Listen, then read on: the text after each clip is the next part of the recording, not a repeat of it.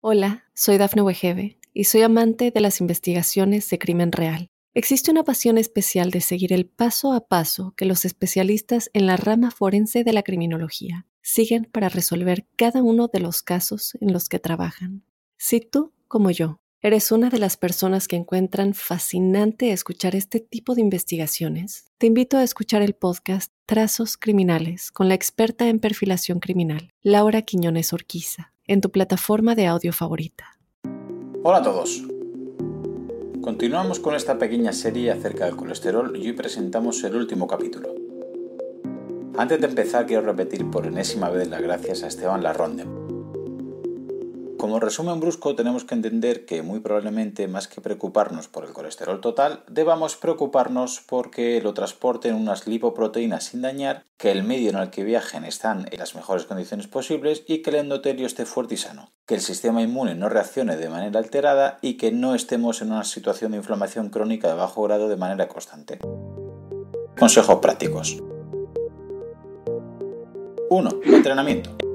Es probable que sea el factor más importante. La enfermedad cardiovascular mata a unas 13 millones de personas al año, bastante más que cualquier otra enfermedad. Y es que estamos diseñados para movernos. Tenemos un aparato locomotor con más de 600 músculos y más de 200 huesos por algo y para algo. Y si no nos movemos, involucionamos a todos los niveles, órganos, tejidos, células, vías metabólicas, etc. Desde hace una década, el sobrepeso mata más gente que el tabaco, pero lo peor es que el sedentarismo mata más personas todavía que el sobrepeso, pasando a crear la nueva y peligrosa epidemia del sedentarismo según la propia OMS. Todo el mundo sabe que el ciclismo es muy peligroso, que escalando, esquiando o patinando es fácil lesionarte, pero nadie nos dice que es mucho más peligroso un sofá muy cómodo, un mando de distancia y una Smart TV. El ejercicio no es patentable, no se puede vender ni se puede comercializar, por lo que nunca gozará de la buena fama que realmente se merece. Si eres más activo, sales más veces a correr o a nadar a la playa y enfermas menos, ganaría dinero la industria de...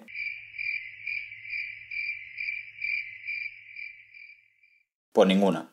¿Ahora ya lo entiendes? Pero es que la actividad física regular es una de las medidas del estilo de vida que más impacto tiene en la salud de las personas. Y de hecho el documento científico del Comité Asesor para las Guías de Actividad Física recoge todos los beneficios para los que hay evidencia. Menos riesgo de enfermedad cardio y cerebrovascular, mejor control del peso y menos obesidad y enfermedades relacionadas como diabetes, síndrome metabólico, hipertensión, etc mejoría de la calidad del sueño y del insomnio, menos síntomas de depresión y ansiedad, mejoras cognitivas, en memoria, en atención, velocidad procesado y menor incidencia de demencia enfermedad de Alzheimer, mejor salud ósea y equilibrio y menos complicaciones asociadas a las caídas, menor incidencia de varios tipos de cáncer, menos complicaciones en el embarazo y en general mejor calidad de vida y sensación de bienestar. Pero no te preocupes, no necesitas hacer maratones o triatlones para poder obtener esos beneficios. Deberíamos buscar un rango óptimo para cada uno y es mejor buscar el mínimo que me cree beneficios y no el máximo que aguante mis piernas. Como pautas recomendadas para realizar actividad física de manera saludable, podríamos incluir los siguientes ítems. Seguridad. El deporte es muy saludable, pero cuando lo hacemos acorde a nuestras posibilidades, porque si nuestro sistema cardiovascular sufre mucho y no estoy preparado para ello, puede ser perjudicial. Una vez más, sentido común. Es imprescindible un periodo de adaptación y hacer deporte de manera progresiva y regular.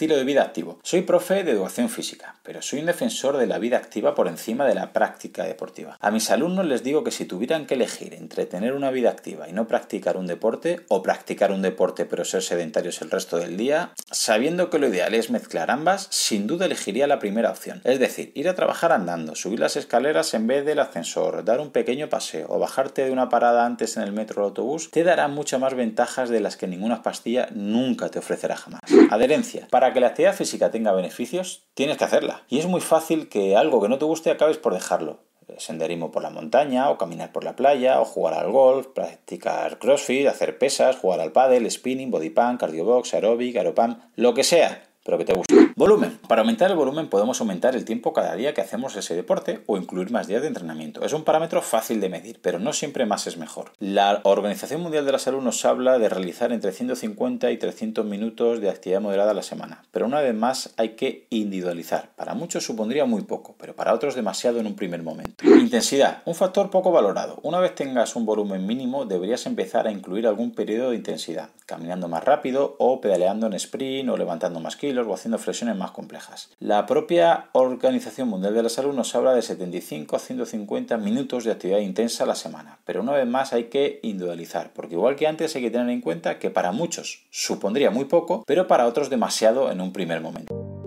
Compañía.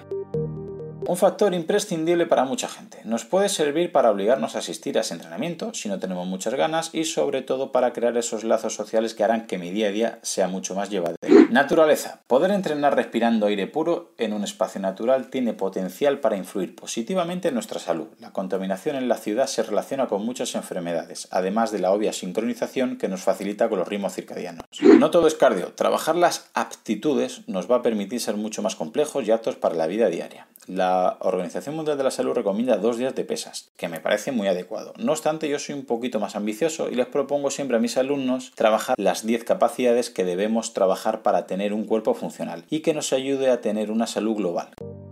Segundo factor, nutrición. Consejos básicos para favorecer nuestro sistema cardiovascular. Hidratos de carbono. Por un lado hay que saber que debemos evitar los hidratos de carbono de alta carga glucémica o directamente en muchos casos debemos eliminarlos. Es probable que deberían ser más usados casi exclusivamente por deportistas y que tengan una buena sensibilidad a la insulina. Proteína. Deberíamos comer un mínimo de proteína para mejorar la composición corporal. Recuerda que nos ayuda a mantener músculo, a no perder hueso y a que nuestro metabolismo basal suba. Y la grasa, el macronutriente más demonizado pero que es imprescindible. Para tener un estado de inflamación óptimo debemos equilibrar el ratio omega 6 versus omega 3, que debería estar en 3 a 1 o 4 a 1. Pero vemos que en la actualidad muchas dietas por culpa de los ultraprocesados se van a los 10 a 1 o incluso 20 a 1. Debemos aportar en la dieta marisco, pescado azul, semillas de chía, de lino, etc. para poder compensar este ratio y sobre todo para no aportar omega 6 de los ultraprocesados por los aceites vegetales industriales. Revise la etiqueta. Casi todos los snacks 00 sin gluten y sin lactosa que aparecen en los ultraprocesados llevan este tipo de aceites, presente en embutidos, en helados, bollería, repostería, etc. Es imprescindible el consumo de verdura y hortalizas por soporte de vitaminas y minerales, fitoquímicos, polifenoles, flavonoides, betacarotenos, etc. Harán que haya desinflamación del organismo. Las frutas es un muy muy muy buen alimento, pero no olvidemos que llevan algo de fruta que no deja de ser un azúcar. No es en ningún momento comparable a la fructosa de las bebidas deportivas ni de los ultraprocesados, pero sería mejor idea tomarla cerca del entrenamiento para maximizar sus beneficios. No obstante, ojalá el problema de una persona es que toma la fruta lejos del entrenamiento. Tercer factor, salud del hígado. Mejorar la función de nuestro hígado será crucial. Si como grasas pero mi hígado no funciona bien, tendré problemas porque no hace su acción detox de manera correcta, con lo cual me conllevará a tener una subida en sangre de este colesterol. Mucho ojo a posibles bebidas o suplementos y sobre todo el alcohol que puede estar haciendo al hígado trabajar en exceso y no me deja depurar todo lo que debe. En este caso el colesterol ingerido en la dieta eleva las concentraciones en sangre.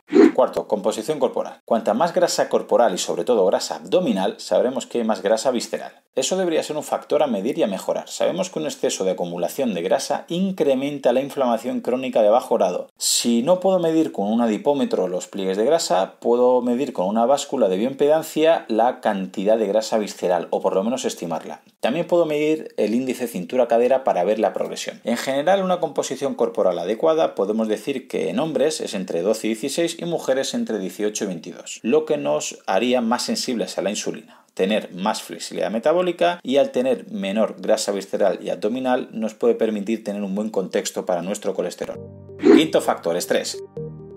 Es el mayor desconocido de los problemas cardiovasculares y cerebrales, pero el estrés eleva el cortisol y este es neoglucemiante. Me crea glucosa nueva y suele usar los aminoácidos musculares para ello. Por eso el estrés me puede quitar musculatura o colágeno, de ahí la relación del envejecimiento acelerado que presentan las personas con estrés muy alto, y crear altos picos de glucosa aún sin consumir alimentos de hidratos. Vigila tus emociones, catecolaminas, cortisol, estrés, etc. Nos conlleva un exceso del sistema nervioso simpático y al estar con pulsaciones altas y fuertes todo el día nos puede llevar al síndrome de corazón roto, el cual nos altera la funcionalidad y estructura del corazón. Solución, practicar mindfulness, meditación, yoga, leer, estar con los amigos, etc. Lo que sea, pero baja tu nivel de estrés. Sexto factor, tiroides. Revisa la tiroides y en concreto la T3, triyodo tironina. Si hago dietas muy estrictas o entreno muchísimo y vivo con niveles constantemente bajos de glucosa, en un primer momento me puede dar muy buenos resultados pero luego puede hacer que mi tiroides disminuya el nivel de T3, que a su vez reduce los receptores de LDL, ocasionando el aumento de LDL a modo de respuesta adaptativa. Una vez más, contexto siempre.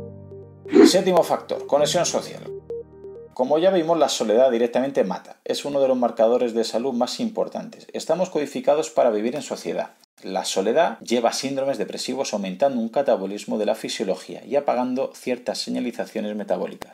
8. Ritmos circadianos. Para mí personalmente el más importante. Nuestras hormonas están reguladas para trabajar en una franja horaria de manera más óptima. Si desajustamos este reloj, creamos una cascada de fallos hormonales. Regular tus horarios de vida, trabajo, entrenamiento y nutrición al ciclo de amanecer y anochecer favorece absolutamente todo lo que sucede en tu metabolismo. Y es que el sol tiene mala fama, ya que se asocia a cáncer de piel no melanoma y al peligroso melanoma. Pero no es tan conocida la relación entre exposición al sol y menor riesgo de cáncer de próstata, de pulmón, de mama, colorectal, leucemia, páncreas, vejiga, linfoma, etc. Pero no solo tiene buena relación con el cáncer, el sol mejora la vista, aumenta el rendimiento cognitivo, reduce la ansiedad y depresión, mejora el descanso nocturno, disminuye problemas cardíacos, regula el sistema inmune y es gratis. No obstante, siempre se debe recomendar una exposición gradual, continua y según tolerancia de la piel. 9. Los absurdos. No se me ha pasado a comentar nada sobre el tabaco, alcohol o drogas. Supongo que a día de hoy es tan obvio que no merece la pena perder ni un solo segundo en decir algo de estas sustancias. Absolutamente cero si quieres cuidar tu sistema cardiovascular. Y décimo y último factor, suplementos y medicamentos. Los que ya me vais conociendo sabéis que soy de la opinión que si mi estilo de vida es el correcto, los suplementos no son necesarios. Pero ojo, eso no significa que nunca jamás hay que tomar fármacos. Una vez más, en el término medio está la virtud. Bien usados son imprescindibles y nos ayudan a tener una mejor calidad de vida, incluso salvan muchas de ellas. Por ello, si tu médico te recomienda omega 3 como anticoagulante o para mejorar la elasticidad de las arterias malato de citrulina o nitratos derivados de la arginina, o quizás te recete berberina o ácido falipoico para sensibilizar la insulina, o coenzima Q10 como biquinol para mejorar la función de las mitocondrias, o ni que decir tiene que si hay prescripción médica de fármacos como las propias estatinas, diuréticos, betabloqueantes, antihipertensivos, etc., ese es el principal tratamiento que debes hacer, sí